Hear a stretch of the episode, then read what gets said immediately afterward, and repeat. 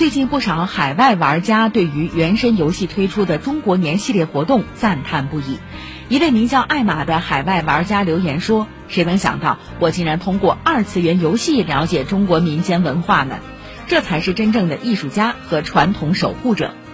游戏中以春节和元宵为参考设计的海灯节成为全球玩家的节日，以皮影戏为灵感创作的解谜玩法纸映戏也在游戏中上演。